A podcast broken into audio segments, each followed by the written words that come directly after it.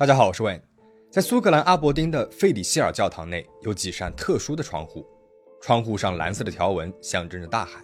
灰色尖角和红色方块代表了一个石油钻井平台，而上面呢，一共有一百六十七个红色的小圆点，每一个小圆点都代表着一条生命。这几扇窗户有什么寓意？这一百六十七个生命又有什么意思？今天我们就来讲述这几扇派珀阿尔法窗户背后的故事。那今天的影片由本频道超会讲故事小伙伴二十投稿，十分感谢。对了，我们最新的会员影片《明星之女被绑架，媒体竟成帮凶》上线了，还没看过的小伙伴记得去收看哦。Throughout the night, a major rescue operation has been going on in the North Sea after an explosion and fire on board the Piper Alpha oil production platform. 170 people are still missing in the North Sea. 227 men were on board the oil platform at the time.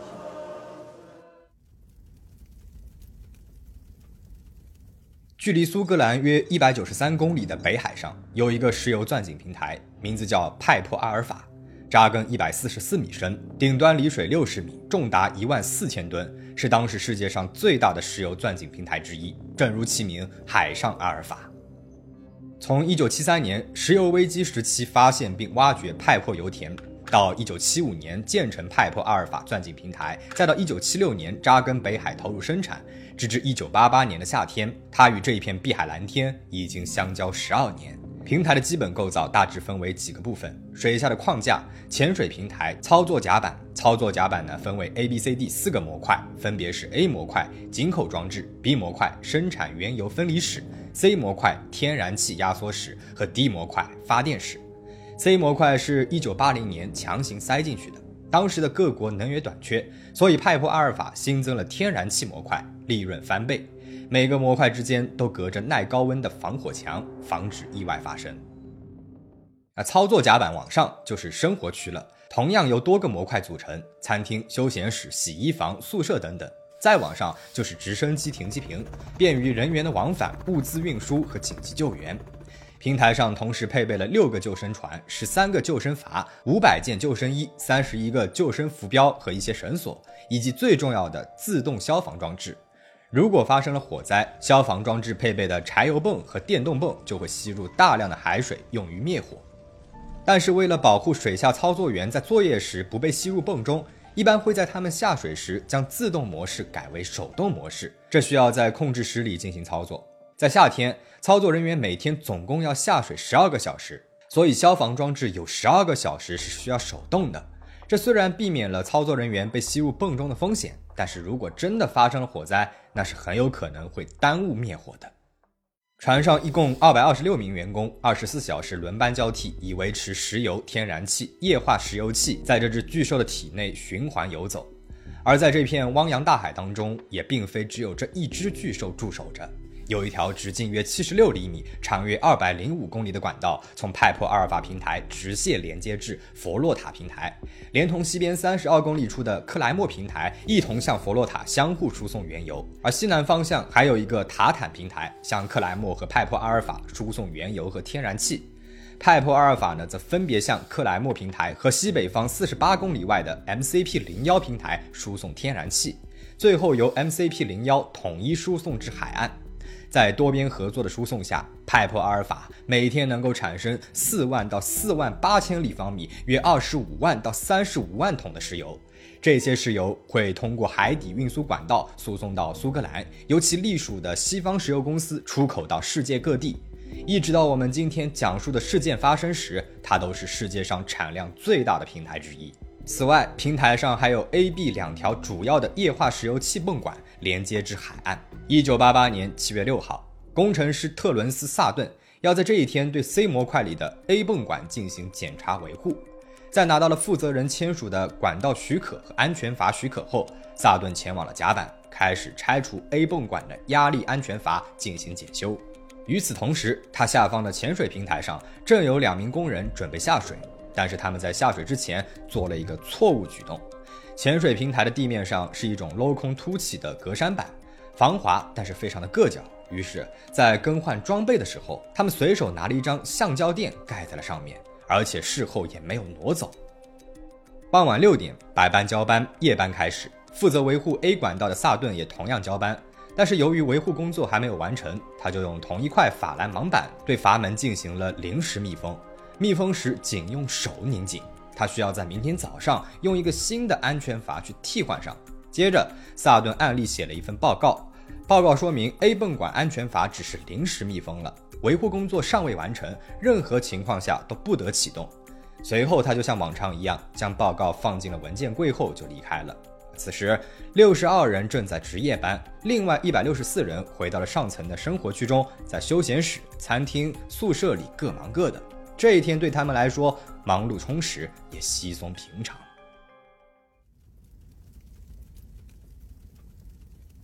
晚上九点四十五分，A 泵管的关闭导致了甲烷包合物在管道当中聚集，造成了堵塞，这让 B 泵管的电机跳闸报错，并且无法重启。如果半个小时之后安全系统无法检测到 B 泵管的启动，就会自动的停掉所有电力，导致平台无法作业，造成难以弥补的巨大损失。于是，控制室里的操作人员打开了 A 管来接力 B 管的工作。也许你会问了，这 A 管不是还在维护当中吗？怎么能够打开呢？的确，A 管不能被打开。但是操作员们只看到了白班经理签字批准的管道维护申请，没有看到萨顿的阀门报告，也没有发现交班反馈。再加上阀门的位置被绕来绕去的管道给遮住了，检查人员也没有发现异常。于是晚上的九点五十分左右，操作员特罗伯特·福农重新的启用了 A 泵管，按下了启动按钮。二百二十六人的生命倒计时正式开始。五分钟之后的九点五十五分，控制室里突然接连响起了多声警报，提醒管道泄漏。几分钟之后，一声巨响打破了夜晚海面的平静。啊，这张照片是塔坦平台上捕捉到的爆炸一瞬间。首先受到波及的是离爆炸点 C 模块最近的控制室。当时在控制室里的操作员杰夫·伯兰茨被一阵突如其来的冲击猛地掀翻在地。虽然不知道发生了什么，消防装置也在爆炸时被摧毁了，但他顶着浓烟，按照训练过无数次的步骤按下了紧急叫停装置，几个主要的石油、天然气管道和大型发电机随即停止运作。之后，杰夫就果断离开了控制室逃命去了。平台上顿时乱作了一团，大家搞不清楚状况，在浓烟和高温下慌不择路。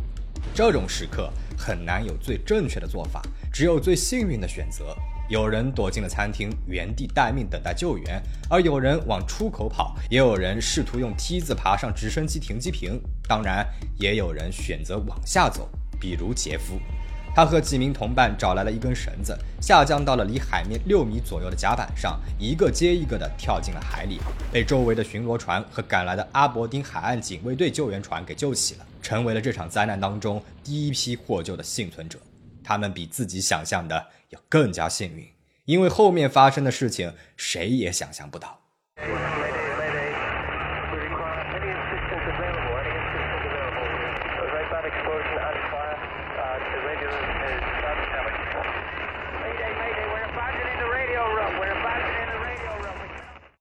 火势依旧蔓延。前面我们提到过，模块和模块之间都有防火墙，但是问题是它能够防止原油着火，但是不防天然气爆炸的冲击力。所以在巨大的气压和冲击力下，相邻的模块 B 也遭了殃。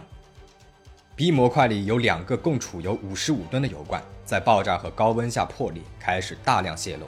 理论上来说，这些泄漏的油会直接从下方的潜水平台镂空的格栅直接流进海里。但大家还记得吗？此时的格栅上还铺着一张橡胶垫，极佳的助燃物。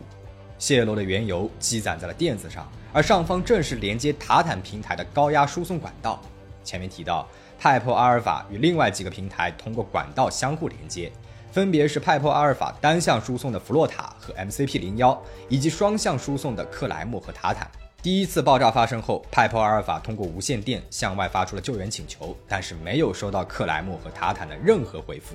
尽管这两个平台都看见了这冲天的火光，但是由于公司迟迟没有下达指令，他们不敢擅自叫停输送，也就相当于此时的克莱默和塔坦还在一直为大火当中的派珀阿尔法输送燃料。十点二十分，潜水平台上的橡胶垫开始燃烧，聚集的热量导致连接塔坦平台的泵管压力值飙升而破裂，瞬间迸发出了十五到三十吨的高压天然气，并且持续喷发。第二次大爆炸发生了，几公里外的船只在这一刻都感受到了热气和震动。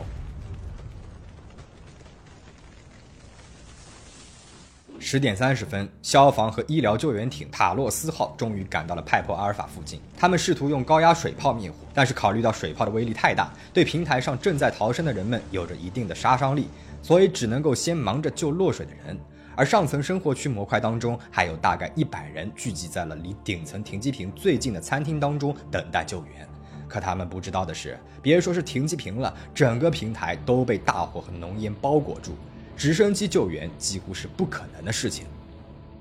浓烟不断的涌入，一些人意识到直升机肯定是来不了了，再不走就必死无疑。他们有人爬上停机坪，有些人爬到了消防水泵那里，试图让它重新启动；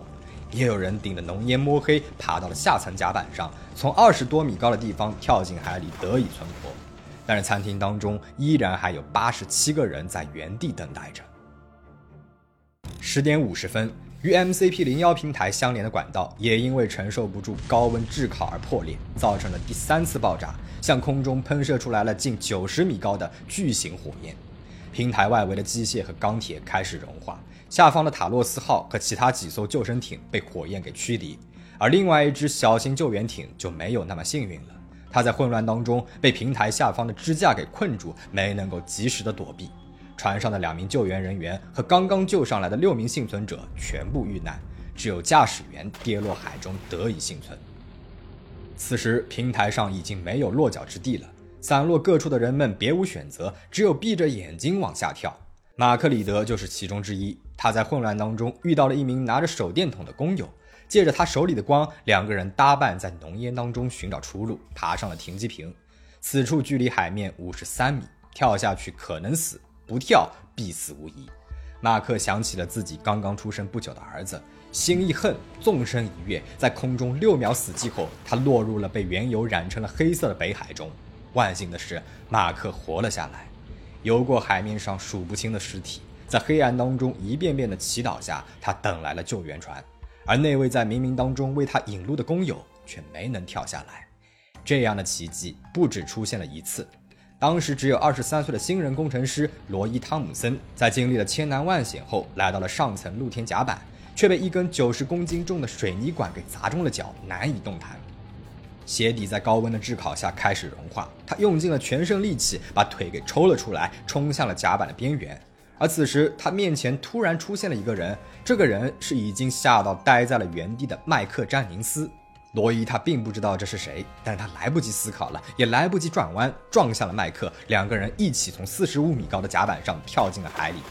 浮出水面时，罗伊紧紧地抱住了身边的人，他以为这个是麦克。可是被救上船时，他才发现自己抱住的这个人已经死去多时了。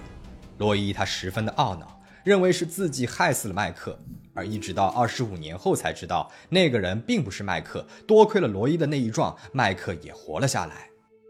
但这样的奇迹是求之不来的少数，无路可逃的多数都在一次次的浓烟和爆炸当中死去。比如聚集在了生活区餐厅当中等待的那八十七个人，没能够等来救援，被浓烟和烈火熏烤而死。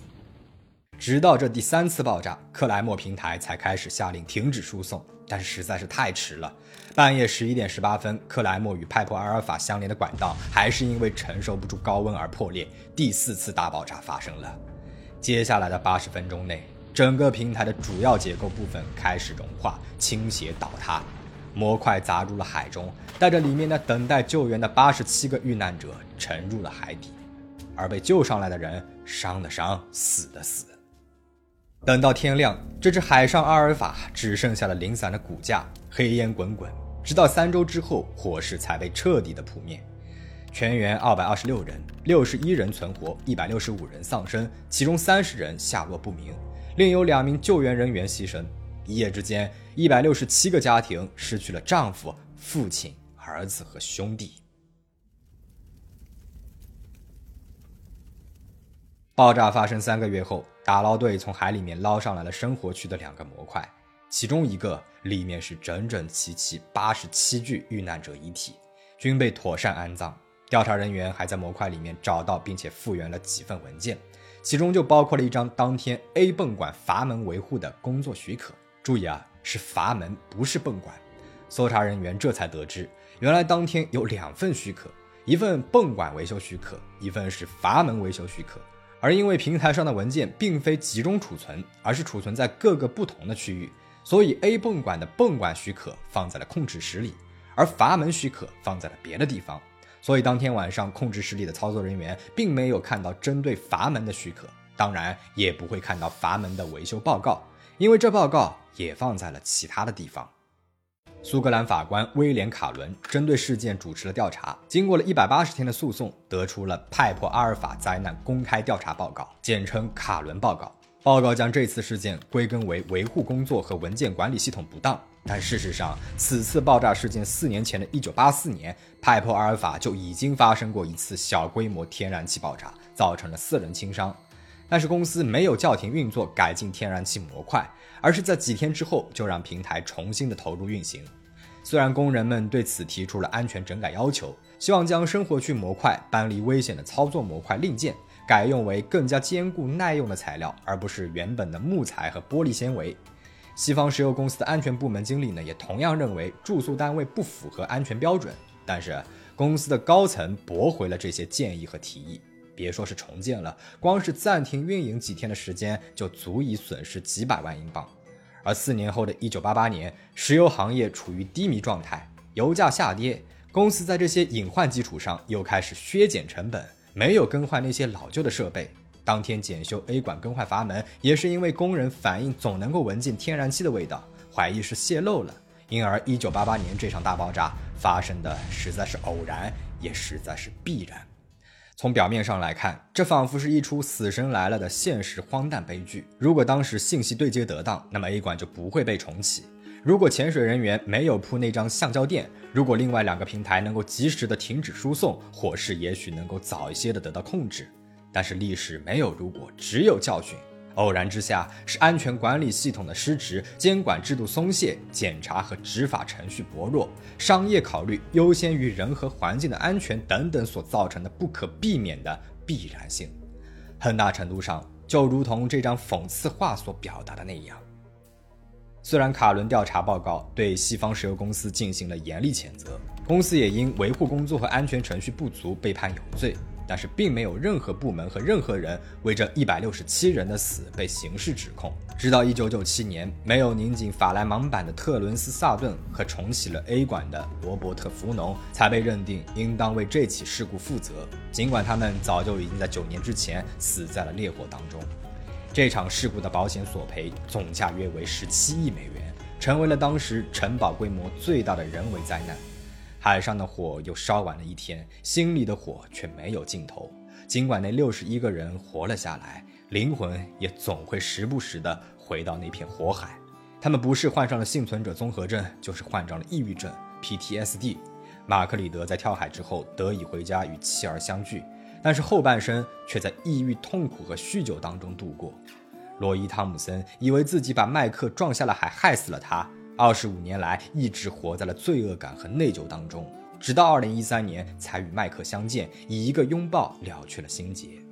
这些人不仅要生活在痛苦当中，还要生活在歧视当中。他们被称为身怀厄运的人，不受待见，艰难求职。一九九一年，派珀阿尔法灾难的第三年，阿伯丁黑兹勒黑德公园的玫瑰园内树立起了一座石油工人纪念雕塑，以悼念一百六十七位遇难者。而在阿伯丁费里希尔教堂的那几扇派珀阿尔法窗户上，这一百六十七个灵魂从波涛汹涌的大海中浮起，经烈火变为红色，最后升入了天堂，化为白色，寓意再也没有痛苦和灾难，永远的安息。那今天的影片到这边就结束了，欢迎评论区说下你的看法，我们下期再见。